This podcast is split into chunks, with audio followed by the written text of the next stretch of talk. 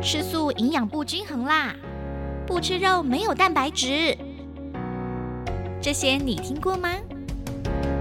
别停留在古老的都市传说了，《全职妈咪营养笔记》节目将请专业的营养师来为您打破素食迷思，带您认识全植物、全食物的营养新知，打造全家人的健康好体质。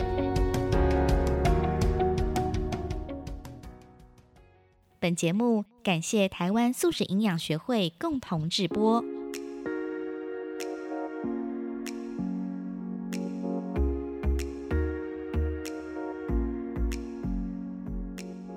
欢迎收听《全职妈咪营养笔记》，我是节目主理人善意。今天很开心啊，善意来到了辅仁大学的台湾素食营养学会，因为这个节目呢是我们与台湾素食营养学会共同制播的节目。那我是一个素食妈咪，有一个五个多月的 baby。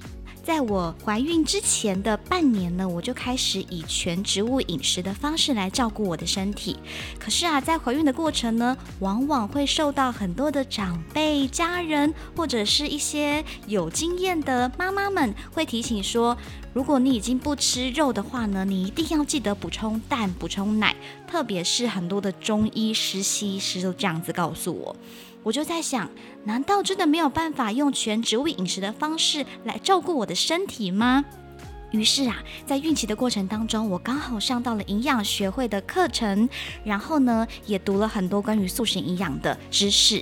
用这样子的方式育儿之后呢，发现，诶，我的 baby 在出生的时候呢，不仅体重有达到了三千五百克，而且他的身高啊是婴儿室里面最高五十六公分的 baby 哦。所以啊，透过我自己的实践发现，全植物饮食在育儿方面是没有问题的。知识就是力量。可以打破很多很多我们过往的偏见。那这个知识呢，当然呢，就要有请我们的台湾素食营养学会的营养师来帮助很多的妈妈们，帮助很多想要以素食的方式来备孕养胎的家庭，来充足知识，更了解其实全植物饮食对我们身体是很棒加分的选择哦。那我们今天邀请到的就是台湾素食营养学会的营养师 Joyce 陈婷玉，婷玉你好，Hello，山一你好，我是 Joyce 陈婷玉。哇，婷玉真的很开心哦，因为当时在准备开这个节目的时候呢，就在想。好想要做一个关于营养有关的节目，可是素食营养师台湾其实没有那么多。那我要如何去找一个很有经验、同样又很有热情想要分享的呢？其实我当时在写信给素食营养学会的时候，我好紧张哦，一直在看我的那个信箱里面什么时候会收到来信。然后庭玉很快就回复我了，而且啊，他也很有意愿想要一起来推动素食营养。听说你过去在美国西雅图的时候，就是在做这个母婴专业的营。养对不对？对。我刚毕业的时候呢，我在做公立学校的校区的幼儿园顾问，然后所以我主要的工作跟台湾的营养师工作不太一样。台湾营养师通常在学校就是团膳营养师嘛，就是开菜单什么什么，但是我们那一方面的工作是给厨房人员去做的。然后营养师的工作，其实那时候我是做一对一的咨询，所以就是假设爸妈对小孩子的成长或者他们吃东西有疑问的话，就可以跟通报给。老师，然后老师呢就通报给社工，然后社工呢就可以通报给我，然后我就可以跟他们约时间，然后就去做一对一的咨询，这样子。哇，所以这样等于说可以帮助很多的小朋友在成长过程，可能他的生长曲线没有如期的发展的时候，就会透过营养师的专业来帮助他。那蛮好奇的，就是当时您是在美国的时候转素食的吗？哦，对，这个故事就是也是很神奇。常常有人问我，所以你是为什么吃素？可是我没有一个很直接的答案。我觉得有可能是因为那时候刚好认识了几个吃素的朋友，然后西雅图是一个非常嬉皮的都市，就就是大家很过得很灵魂的 生活，很灵魂，然后很非常多。你知道那时候我们学校附近就有一家 vegan 披萨店了，那时候十几年前。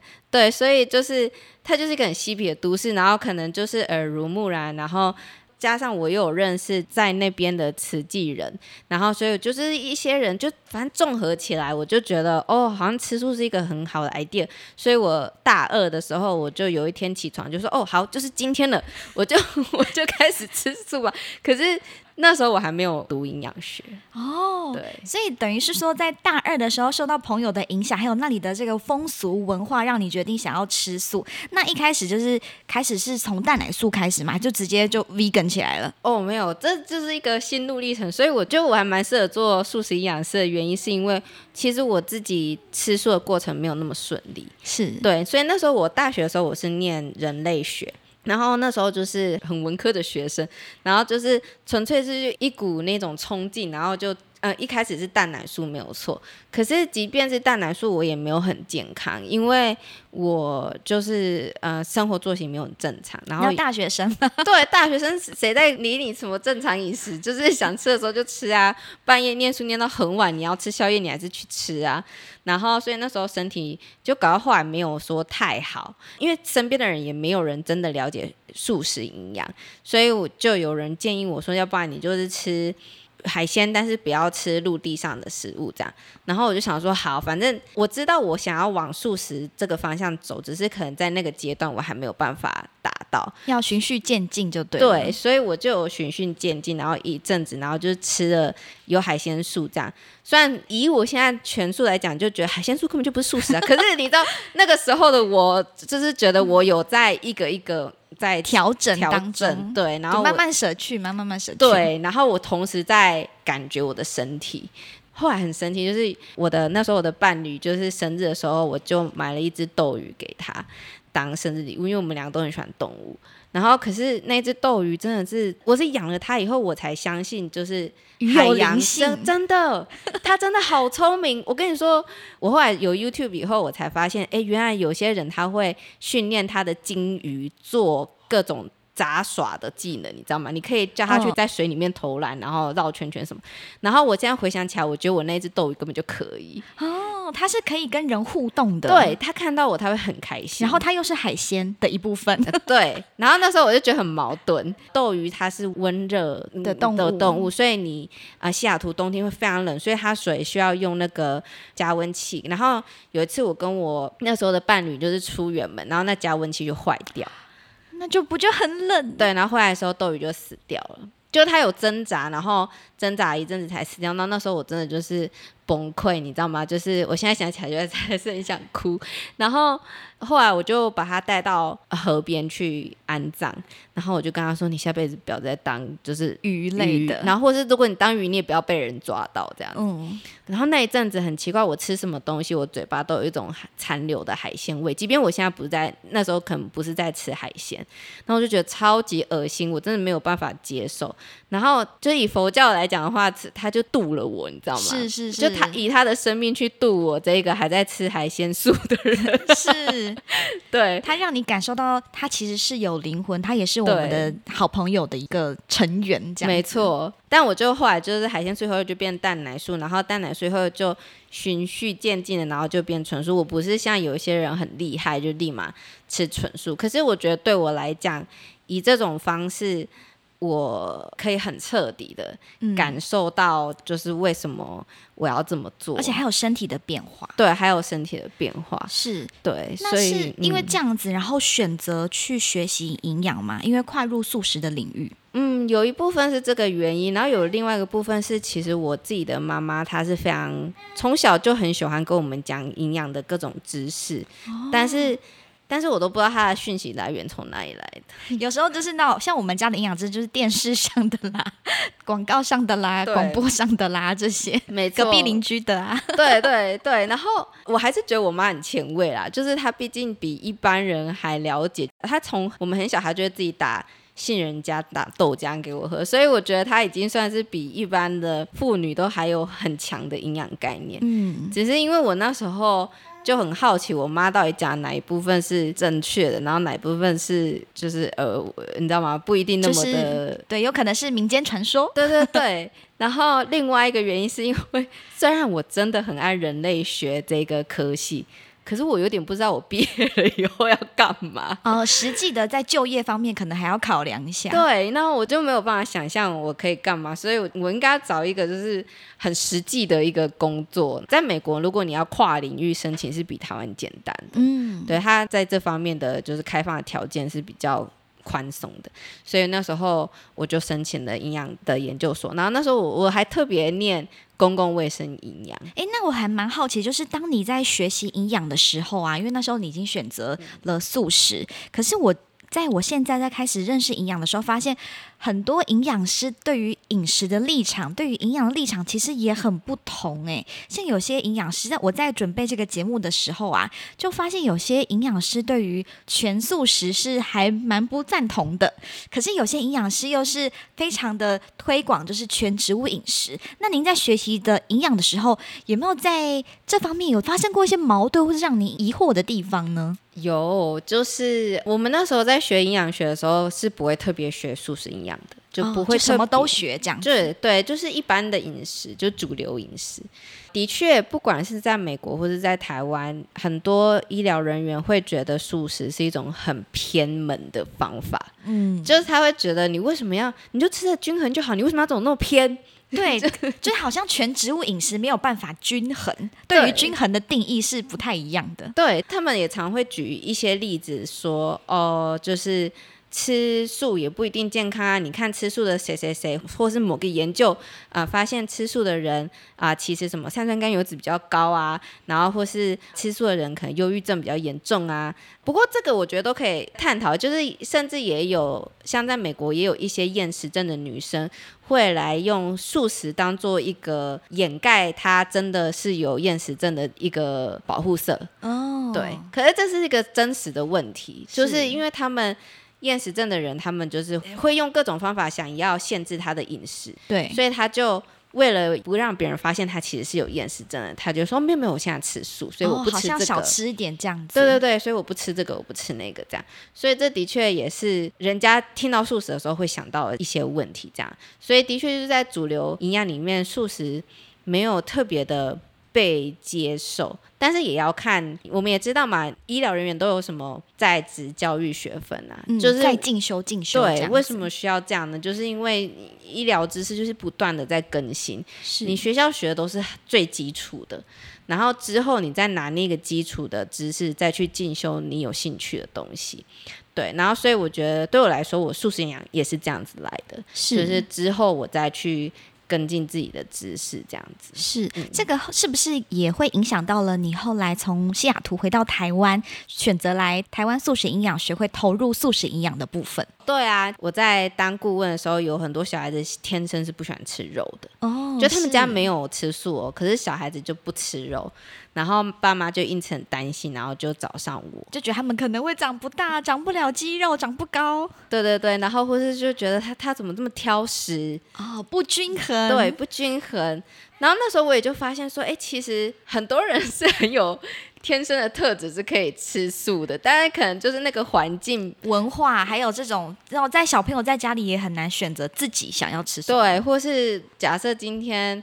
那些妈妈爸爸们没有来找上我的话，或许他遇到一个营养师也会跟他说：“哦，对对对，这样不行。”然后他们就会用各种方式去引导小孩子一定要吃肉，这样是对对啊。所以就是在做这个的时候，我就发现，可是我自己吃素，我好像从来没有办法把我吃素的这一部分运用在我的工作上。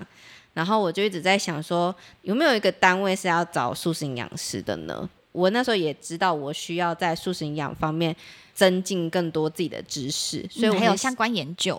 对，所以我就很想要找这样的环境。那时候有考虑去，就是美国责任医师协会，叫做 PCRM。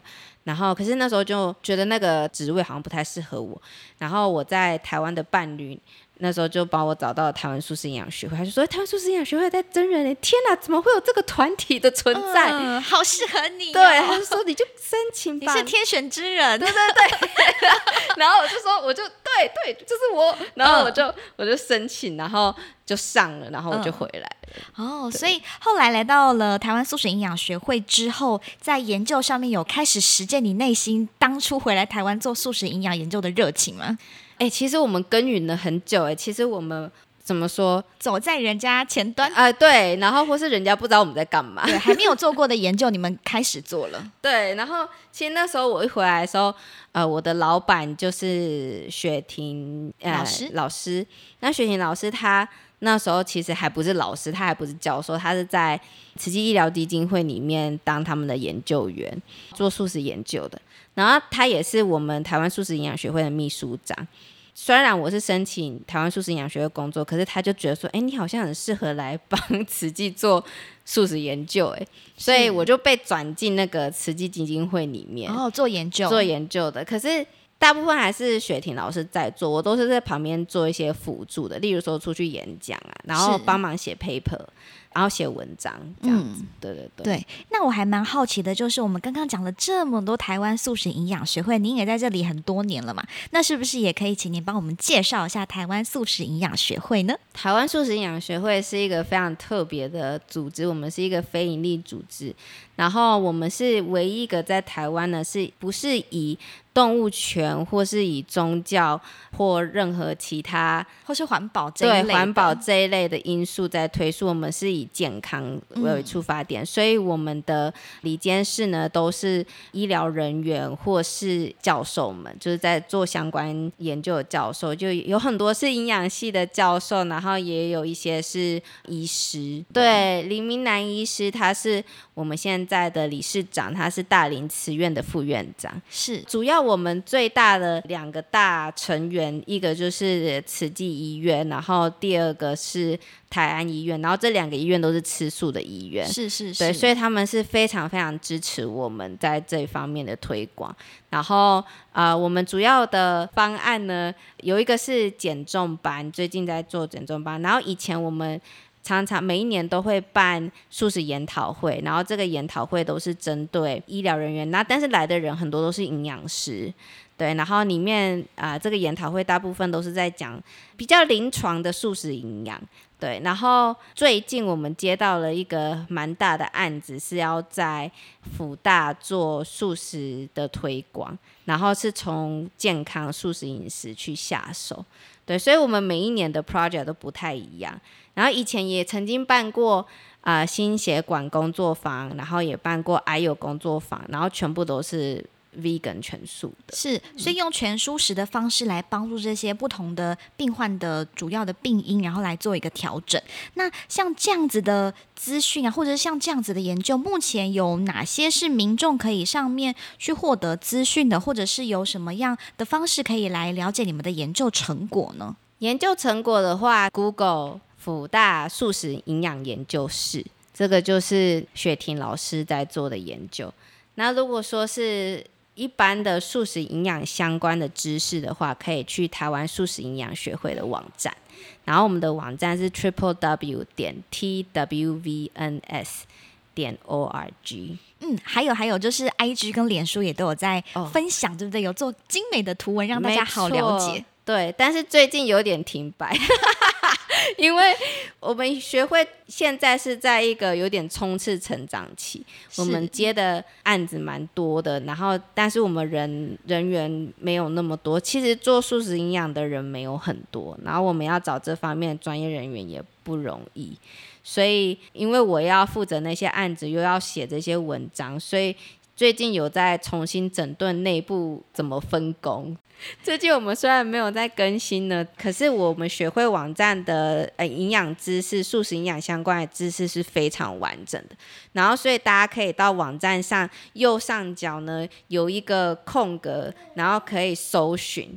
然后在那个搜寻栏里面呢，就可以找到你只要打入关键字，就可以找到相关文章。是，对，对，对，对，是。所以如果想要知道很多关于就是素食的一些迷思的一些破解，其实可以上我们的台湾素食营养学会的脸书跟 Instagram，都可以看到很多的新知识。那如果想要支持学会的话，我们一般民众可以吗？哦，一般民众的话可以参加我们的赞助会员。呃，我看会员好像是一定要有医学背景，对不对？对，那就是专业会员。赞助会员的话就没有投票的权利。哦，对对，他就是可能就是一般民众，然后他想要支持我们，然后捐款给我们这样子。对，是，对。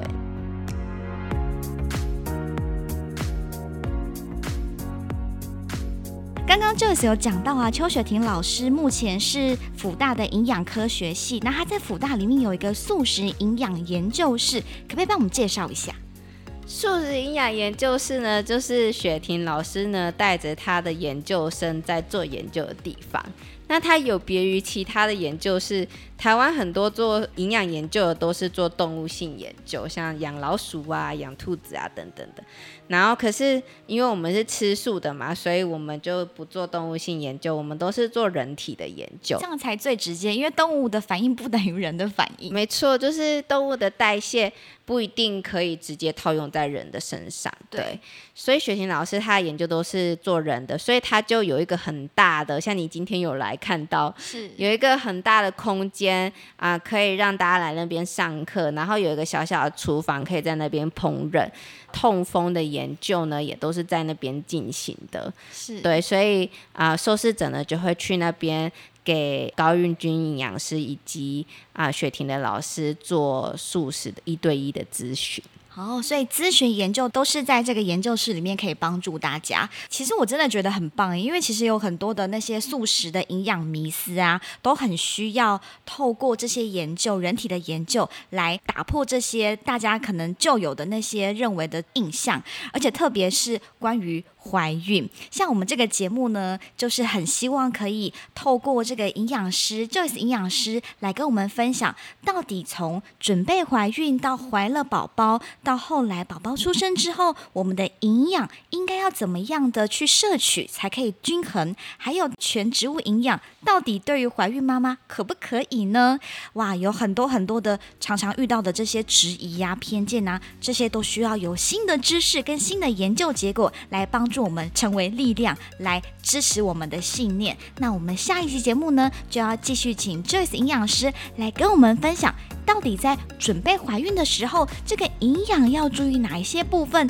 到底怀孕的时候可不可以吃全植物饮食呢？还有备孕的时候，有很多很多的营养素，好像都需要透过这个营养补充定期来补充。那是不是有更好的原型食物的来源可以选择呢？那我们在下一集节目当中。再来跟大家继续分享喽。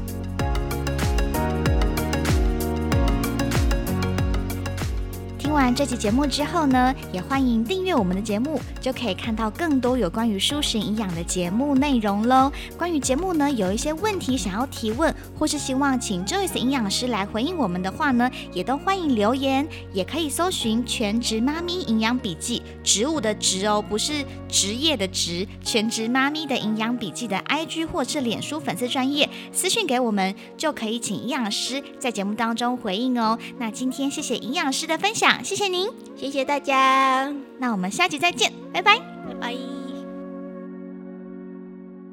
本节目感谢台湾素食营养学会共同制播。